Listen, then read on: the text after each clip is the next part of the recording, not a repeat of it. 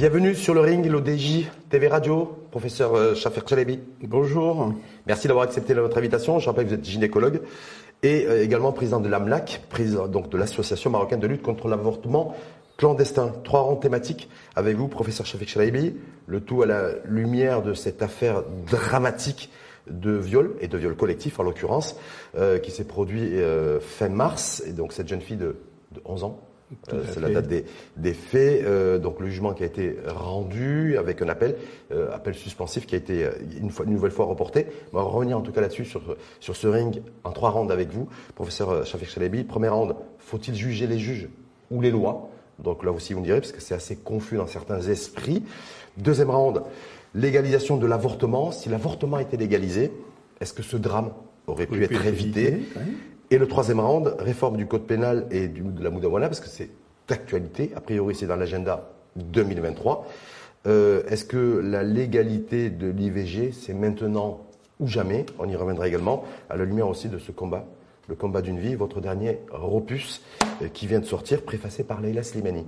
Mais on reviendra là-dessus lors de ce troisième round. Premier round, faut-il juger les juges ou les lois, professeur Shafik Chalabi?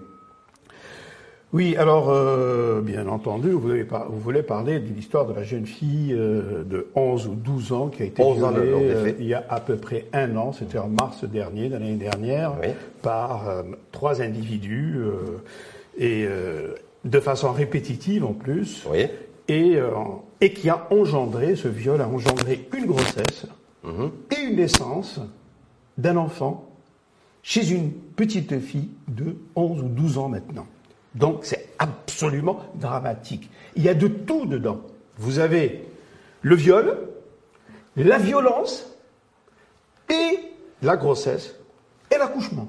Donc il y a tout dans cette histoire. Et il y a aussi, et il y a aussi la justice qui a été saisie. Et, la justice il y a un jugement. oui, qui a été 4 mois de prison pour deux d'entre eux. Tout à fait. Et, euh, et, 18 mois. Mais là, dans, dans cette affaire-là, euh, on l'a vu, vous l'avez vu depuis une dizaine de jours, contestation populaire des opinions publiques qui se sont mobilisées, des ONG pour dire voilà il faut euh, donc on a vu d'une part d'un côté ceux qui appellent à ceux qui ont, jugé ou rejugé le juge en tout cas, et d'autres qui disent qu'il faut réviser les lois. Est-ce que vous là-dessus, parce que on va revenir sur, la, sur l'IVG aussi et sur l'avortement, est-ce que vous dites qu'il faut d'abord juger ce jugement qui a été rendu par ce juge, ou d'abord il faut juger les lois, euh, revoir les lois? Dans cette histoire, c'est les deux. C'est les deux parce que déjà, tout le monde euh, est absolument surpris de ce jugement très clément vis-à-vis de ces trois individus. Qu'est-ce que c'est deux années de prison et même six mois avec sursis? Est-ce que c'est la première fois, Shafik Chalaibi, professeur Shafik Chalaibi, qu'on a des jugements de cette nature-là, euh, à ma connaissance, extrêmement light au, vu des faits? Je rappelle. À ma connaissance, oui, mais je suis sûr qu'il va y en avoir d'autres mais qui n'ont pas été aussi médiatisés. Parce que là, il s'agit d'une petite fille, parce que maintenant, les réseaux sociaux sont très actifs et ils ne laissent rien passer. Parce que cette histoire aurait très bien pu, si elle était arrivée il y a, des, il y a une, une ou deux décennies, peut-être qu'elle euh, serait passée euh, comme ça et personne n'aurait rien dit. Mais maintenant, les réseaux sociaux et puis aussi la vigilance des, euh, des associations, de la société civile, etc., fait que elle ne laisse rien passer. Elle, et heureusement. Elle ne laisse rien passer, sauf qu'elle a laissé passer des choses, parce que selon une étude euh, qualitative qui a été menée par une ONG, Massektesh, donc c'est ce, réseau de femmes militantes, également 80% des, euh, des, peines qui ont été prononcées par les tribunaux suite à des, euh, des faits quasi identiques, en tout cas de viol, pas forcément de viol collectif, mais de viol avec violence et agression sexuelle, les peines ont toujours été largement en deçà de ce que prévoit la loi. Donc c'est pas la première fois qu'on a un jugement qui est rendu par un, Est-ce que vous parlez du Maroc ou de parler Je parle du Maroc. Du Maroc. Du Maroc. Cette étude a été, a, été, menée chez nous. Donc ça veut dire qu'on est très souvent, dans la majorité des cas, dans une large majorité des cas, professeur euh, lorsqu'un juge se prononce, lorsqu'il y a violence, viol euh, sur mineur, euh, c'est, on est toujours en deçà de ce que prévoit la loi. Déjà, déjà, vous savez que beaucoup de personnes ne vont même pas déposer plainte. Ça, c'est généralement, c'est déjà ça. C'est les majeurs, ça. Déjà ça, majeur, oui, effectivement. Et même mineur. Hum. Vous savez que les parents ont peur de la honte, ont peur du déshonneur, donc ils ne vont pas déclarer et ils ne vont pas déposer plainte. Et les majeurs aussi, parce que vous savez comment ça se passe quand elle se présente, on la critique sur sa manière de s'habiller, sur sa pourquoi elle est sortie le soir, elle etc., est provocatrice ou pas. Mais et finalement, quand elle passe en jugement, ben oui, il y a beaucoup de clémence. En tout cas, dans 80% des cas, donc je m'appuie sur l'étude de, cette ONG, Massektech, qui a été menée dans 80% des cas de viol, d'agression sexuelle euh, sur, euh, sur les femmes, et, essentiellement sur les mineurs, ça se solde par des condamnations en deçà de ce que prévoit la loi, sachant que pour un viol, un viol avec agression, c'est entre 10 ans et 20 ans. Ça, c'est ce qui est prévu par la loi. Mais euh, généralement, les juges tiennent compte de, s'appuient sur les circonstances atténuantes. Tout à fait. Euh, où c'est les conditions sociales, là c'est ce qui est à l'occurrence euh, ce qui a été retenu par le juge, ou c'est le fait qu'il n'y ait pas d'antécédent, un casier judiciaire vierge à la matière. Donc dans la majorité des cas, c'est les circonstances atténuantes qui sont retenues pour alléger la peine. Qu'est-ce que vous en pensez, vous? Donc la loi est claire. Dans ce cas, précis, on ne sait pas s'il y a défloration ou pas. Et il y a eu défloration. On sait qu'il y a, eu défloration. Oui. Alors il y a viol, il y a eu tout. Viol collectif, violence, défloration et, grossesse. Et à la sortie, Donc vraiment, il n'y a aucune circonstance atténuante. Mais ici, d'après ce qu'on a lu dans la presse, d'après, euh, c'est que le juge aurait pris justement des circonstances atténuantes vu la situation sociale des individus. Le fait qu'il n'y ait pas l'antécédent judiciaire Oui, et le fait qu'il y ait Et le fait qu'il y a un point sur lequel je voulais aussi vous interpeller, professeur Shafik Chalabi, le fait qu'aussi cette question du consentement.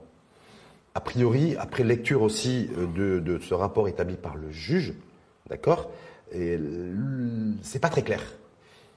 on pourrait y avoir, il pourrait y avoir une interprétation des lectures comme quoi, euh, voilà, il y aurait pu, voilà, la circonstance atténuante, un peu du consentement, ce qui a fait soulever d'ailleurs et bondir les ONG féministes en disant il n'y a pas de question de consentement lorsqu'on en parle d'un mineur. Absolument. C'est exactement ça. Est-ce que là-dessus vous dites voilà. bien entendu. Ici c'est une mineure, donc il n'y a forcément pas consentement. Parce qu'une mineure, même si elle dit oui, même si elle va avec eux, euh, avec de son propre gré, ben, elle est mineure, elle comprend rien. Vous pouvez lui faire miroiter n'importe quoi et puis elle va. Mais justement, et c'est ça, on en parlera tout à l'heure euh, concernant l'avortement, etc. Et mhm, mhm. parce que justement, ce sont des jeunes filles qui comprennent rien et qui sont encore très jeunes, qui sont immatures.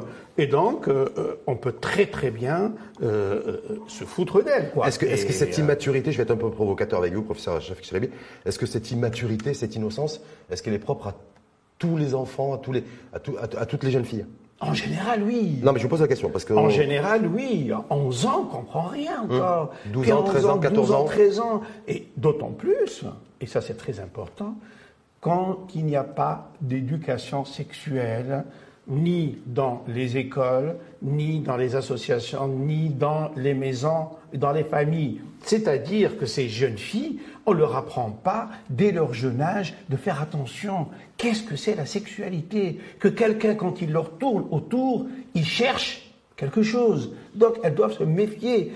Mais c'est tabou. Mais en même temps, il faut la, la sexualité est tabou. Voilà. Éducation sexuelle auprès des jeunes. Très important. Mais il y a les avocats aussi, des collectifs d'avocats qui sont mobilisés suite à cette affaire également de, donc de, de Tiffelt, en disant il faut aussi euh, rééduquer, en tout cas former en tout cas les magistrats et les juges, sur ces questions-là, ils les rendent de manière à développer une sensibilité de la part du corps euh, des magistrats sur le fait, qu'une jeune fille, il n'y a pas de question de consentement et que lorsqu'il y a viol et viol collectif, les peines, la peine maximale doit être, appliquée.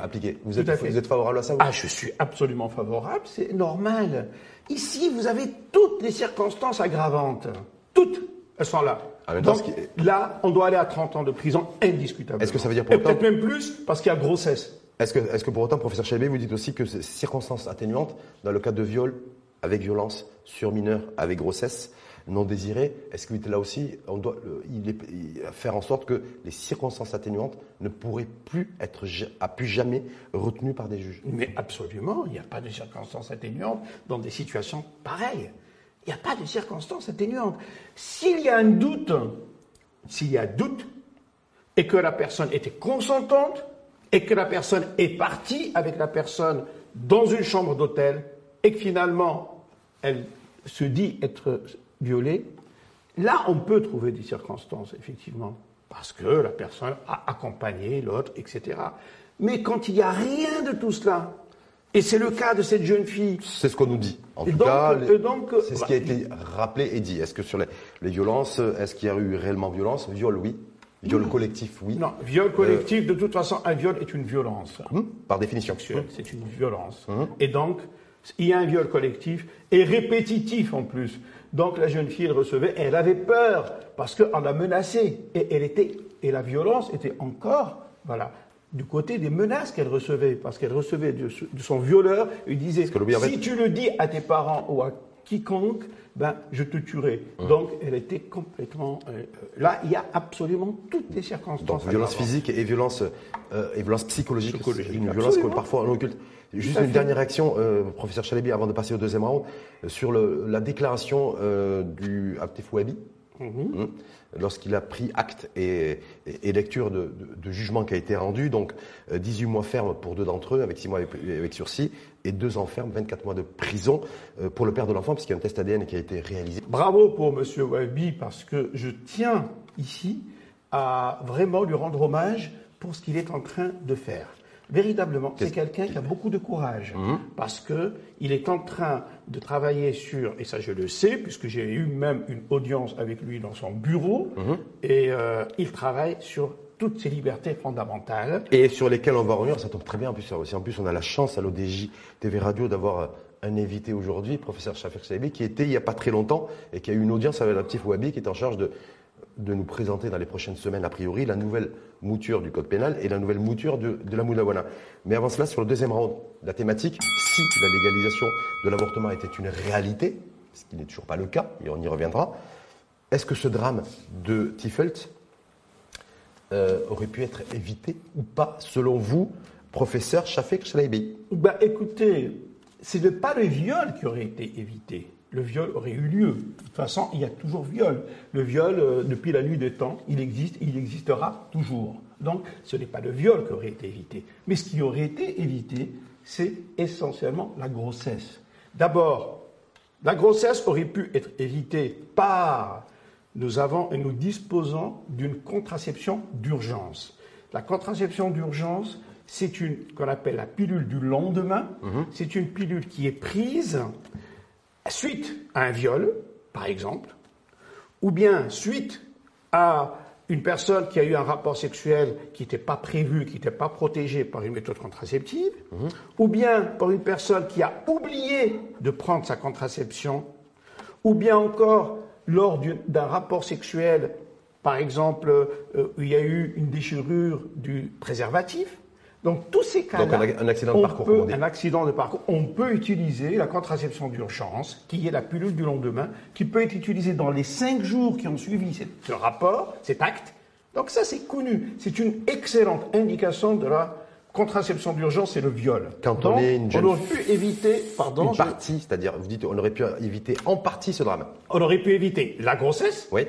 Et donc par la contraception d'urgence. Et si grossesse il y a, on aurait pu éviter la naissance d'un enfant chez une fille de 12 ans, issue d'un viol par une interruption de grossesse. Quand on et justement, une interruption qui doit être faite dans les On va revenir effectivement, professeur Chavez lorsqu'on a 11 ans, qu'on habite dans un Dowar, qu'on est issu d'un milieu relativement précaire euh, socialement, euh, la pilule du lendemain, ça nous paraît extrêmement éloigné. Et pourtant, elle, est en vente, elle est en vente libre en pharmacie. Qui plus est, lorsqu'on est... Elle est en vente libre en pharmacie. Victime de viol avec violence à répétition, est-ce qu'on peut penser aussi raisonnablement qu'une jeune fille de 11 ans, euh, parce qu'elle avait 11 ans lors des faits, peut être sensible à cette question de la pilule du lendemain? Est-ce que là, il n'y a pas nécessité aussi d'avoir aussi un, accompagnement qui soit visible Voilà, une antenne médicale euh, qui, soit, qui soit visible par rapport à cette catégorie de personnes? C'est là, Monsieur Halawi, c'est ça l'importance de la euh, l'éducation sexuelle. Si cette jeune fille avait eu une éducation sexuelle, on lui aurait parlé de d'abord comment éviter des rapports sexuels euh, qui ne sont pas consentants, et aussi quelles sont les méthodes pour éviter une grossesse, c'est-à-dire connaître toutes les méthodes de contraception, dont la contraception d'urgence. Et si ce n'est pas elle, bah, au moins ses parents ou euh, une association. Si ses parents avaient su l'existence de cette pilule, ils seraient allés directement en pharmacie acheter cette pilule qui coûte 120 dirhams. Donc Alors au moins, mhm. on aurait évité la moitié du drame. C'est-à-dire la pilule du lendemain, 120 dirhams. 120 dirhams. C'est un budget quand même. Quand, on est, quand on, quand on vit dans un douar et qu'on est dans la précarité sociale, la pilule du lendemain 120 dirhams, ben et qu'en plus on est perturbé psychologiquement parce que les victimes de viol C'est très peu, c'est très peu, c'est très peu cher par rapport aux conséquences qu'il y a eu une grossesse et un accouchement. Alors 120 dirhams, je pense que vraiment euh, s'ils savaient, si ces personnes-là savaient qu'elles pouvaient prendre une contraception d'urgence, elles auraient au moins évité une grossesse non désirée. Et maintenant que la grossesse non désirée a eu lieu, alors au moins le législateur puisse lui donner le droit d'aller se faire avorter, avorter, dans la légalité, pas dans le, la clandestinité. Rappelez-vous, rappelez-vous de la petite fille de Midet qui, a, qui est décédée justement. 14 ans, 14 qui se prénommait Myriam. Absolument. Ah, la le destin qui vous avait fait bondir là-dessus. Absolument. à cette époque-là, je me souviens, vous avez fait une déclaration, en tout cas dans la presse, vous êtes toujours très, très, très, très dynamique et, et en première ligne là-dessus, en disant j'accuse ce gouvernement. Absolument. Est-ce que la valeur aujourd'hui par rapport à ce nouveau drame. J'accuse ce gouvernement parce qu'il n'a pas donné la possibilité. Vous savez, Monsieur Halawi, que en 2016, l'ancien gouvernement avait adopté une loi. On va, on va revenir là-dessus sur le, troisième rang et le, troisième thème. Mais, ça veut dire quoi? Ça veut dire que Valère aujourd'hui, vous dites, même s'il y avait eu un cadre juridique qui légifère sur l'exercice reconnu de l'avortement, de l'interruption volontaire de grossesse, ce plus connu sur le site d'IVG, on n'aurait pas pu éviter ce drame, ou même en partie, parce que le plus important dans ce cas précis, c'est de sensibiliser à l'éducation sexuelle. Absolument. C'est ça. Beaucoup plus que le cas juridique sur l'IVG. Moi, tout ce que je dis, tout ce que je dis, c'est que véritablement, si on avait, si ces, ces personnes-là, cette famille, cette jeune fille, ses parents avaient la possibilité d'aller la faire avorter dans un cadre médical légal, eh ben, au moins, on aurait évité la moitié du problème. Vous savez, parce que là, maintenant, c'est pas fini pour cette jeune fille. Mmh. Elle a été violée. Imaginez psychologiquement comment elle va vivre cela toute sa vie. Mais en plus, à son âge, elle va devoir euh, avoir un enfant et devoir mener de façon euh, un, enfant qui est euh, illégitime. Est-ce que, le, est-ce que, le, est-ce que le, papa de l'enfant, donc, qui a été identifié via le, test ADN, peut revendiquer la paternité. C'est que la loi qui doit lui imposer de revendiquer mmh. cette paternité. Mmh. Et elle doit, il doit normalement être en charge. Et d'ailleurs, c'est ce que M. Ouhebi a toujours dit. Il faut que le père soit en charge de cet enfant jusqu'à au moins sa maturité, jusqu'à au moins 21 ans. Sauf qu'il n'y a, pas d'obligation euh, légale en la matière. Mais c'est ce que maintenant on essaye de faire, et c'est ce que M. Ouhebi était en train de dire euh, dernièrement c'est que cette personne, même quand il n'y a pas eu viol, même quand il y a eu consentement, mais qu'il y a eu grossesse, eh ben, que cette personne, si elle n'a pas pu accéder à l'IV, à l'interruption de grossesse, à ce moment-là, si l'enfant est né, ben, il faut que le père, effectivement, prenne les responsabilités. Et se, retrouve, dans l'obligation d'eux, mais ça, c'est un, autre chantier juridique. Tout à fait. Euh, non, mais là, mais là c'est quelque chose qui doit absolument. Maintenant, puisqu'on est en train d'amender le code pénal, il est en pleine ébullition, le code pénal marocain, et tout le monde est en train de. Nous sommes en train de travailler sur les libertés fondamentales, on sur un certain nombre. Ce qui a été produit par le collectif dont vous faites partie. Les huit membres. on, va aussi y revenir justement dans le cas du troisième round professeur euh, Shavek Chalabi. Euh, donc, effectivement, ébullition, c'est le terme que vous avez employé sur, concernant le code pénal et Namoundawana. Grosse attente sur le terrain. Beaucoup Je l'espère. Beaucoup d'espoir. J'espère Certains considèrent que ces espoirs-là ne doivent pas être traduits par du désespoir sur les attentes de droits de succession, mariage des mineurs. Euh, la question, effectivement, aussi de l'IVG pour légiférer complètement et surtout l'applicabilité de cette loi, parce qu'elle est en, je crois savoir, je parle sous votre couvert, qu'elle est toujours dans un tiroir, ou bloquée en tout cas, euh, depuis quelques années. Absolument. Mais revenir sur la thématique du troisième round, réforme du code pénal, Moudawana, l'égalité de l'IVG, maintenant ou jamais. On sait très bien que ça fait des décennies. Ben écoutez, euh, là, euh, vous avez eu l'avortement. Vous avez eu l'occasion, Monsieur Halawi, de modérer un, débat national en 2016 à la Bibliothèque nationale du Royaume du Maroc. Vous-même, vous avez modéré ce débat qui était. C'était il y a 8 ans déjà. C'était un, pour moi, c'était une journée historique. C'était mmh. un 16 mars 2015 où Sa Majesté a lancé un communiqué euh, disant qu'on devait discuter la question de l'avortement. Et comme vous le savez, euh, il a convoqué le ministre des Affaires islamiques, le mmh. ministre de la Justice et le président du CNDH. Et au bout d'un mois, ils sont revenus avec leurs conclusions disant que l'avortement pourrait être autorisé en cas de viol, d'inceste, de malformation fœtale et de jeunes filles qui ont un handicap mental. Hum.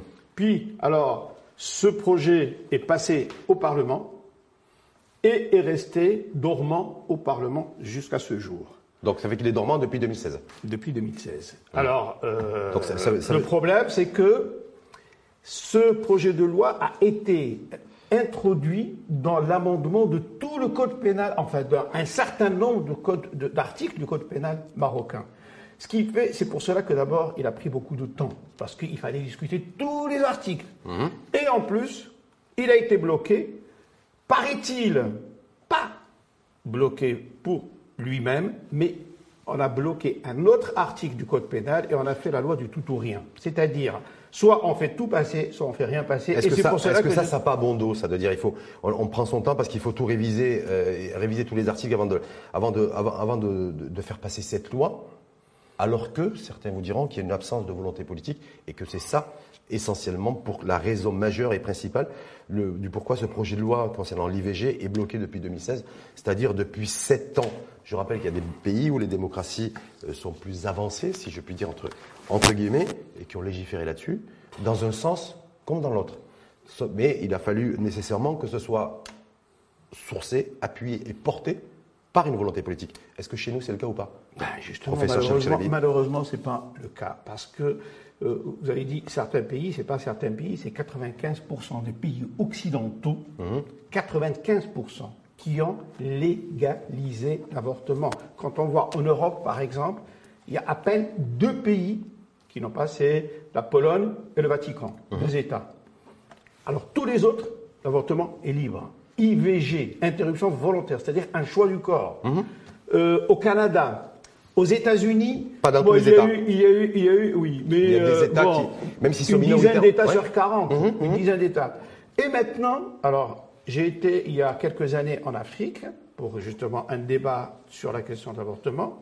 Il y avait que deux pays en Afrique où c'était légal. C'était la Tunisie et l'Afrique du Sud. Eh bien, en quatre ans, beaucoup de pays ont travaillé et ont avancé. Le Bénin, le Zimbabwe, le Cap-Vert et d'autres pays. C'est-à-dire que vous dites qu'on est en train de prendre du retard, y compris, Beaucoup, y compris sur le continent. Eux, le problème, ça y est, a été réglé, ils ont légalisé, ils ont légiféré parce que nous n'avons pas le choix. le combat d'une vie. pas le choix. Vous êtes, le combat d'une vie, ça fait des décennies que vous militez là-dessus pour que cet avortement soit légiféré, soit légal et non pas illégal. Vous luttez contre les, avortements clandestins, euh, vous les dénoncez. Tout à fait. Depuis des années, est-ce que vous pensez que cette fois-ci, il y a la volonté politique qui sera exprimée, euh, parce qu'elle sera nécessaire, pour que le droit à l'avortement soit, euh, soit consacré dans le prochain et le futur code pénal, ou vous pensez que même là, ça risque d'être un peu compliqué, parce que je rappelle qu'en 2022, septembre, vous avez, vous avez ce ton accusateur à l'égard du gouvernement suite à, ce, à, cet avortement clandestin qui a coûté la vie à une jeune fille de 14 ans. Et euh, ce n'est pas la seule. Et ce Il y en a eu encore une, et une, et une autre, Est-ce que vous pensez que cette fois-ci, ça sera maintenant ou jamais, l'IVG Absolument. C'est maintenant ou jamais. Parce que la goutte a déjà fait déborder le vase. Le vase, il est déjà complètement parce que en voyant ces mortalités que nous sommes en train de voir, en voyant maintenant la mobilité de la société civile pour ses droits fondamentaux, et en voyant aussi un gouvernement maintenant qui est quand même un gouvernement que l'on peut considérer de libéral,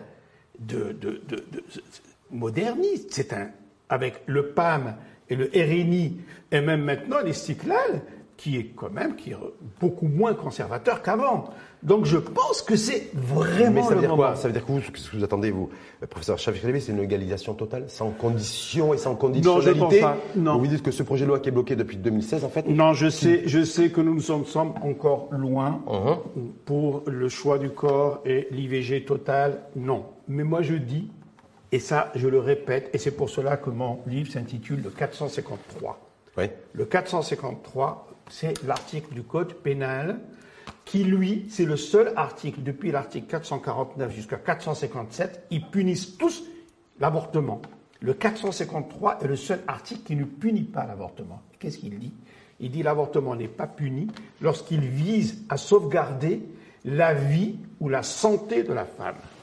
Et la santé, ça ne veut pas dire une santé physique, elle a une maladie cardiaque, un cancer, etc. Hop, on peut lui faire une, interruption de grossesse. Non, la santé est définie par l'OMS comme étant un état de bien-être physique, psychologique et social. Donc moi je dis, quand la santé physique ou psychologique ou sociale de la femme est menacée, on est en droit de faire. C'est-à-dire, cette femme, elle va faire une dépression, et donc peut-être même elle va aller vers le suicide, donc on est en droit. Même sa situation sociale va se dégrader, elle va être complètement écartée par la société et complètement marginalisée, donc elle est menacée. Alors dans ces situations-là, et là on va pouvoir donc, vraiment sans rentrer dans aucune considération ni religieuse ni autre, c'est un problème de santé publique, c'est un problème de santé. Donc, cette loi, ce projet de loi bloqué donc, depuis 2016, ce que vous souhaitez avant tout, c'est qu'il soit débloqué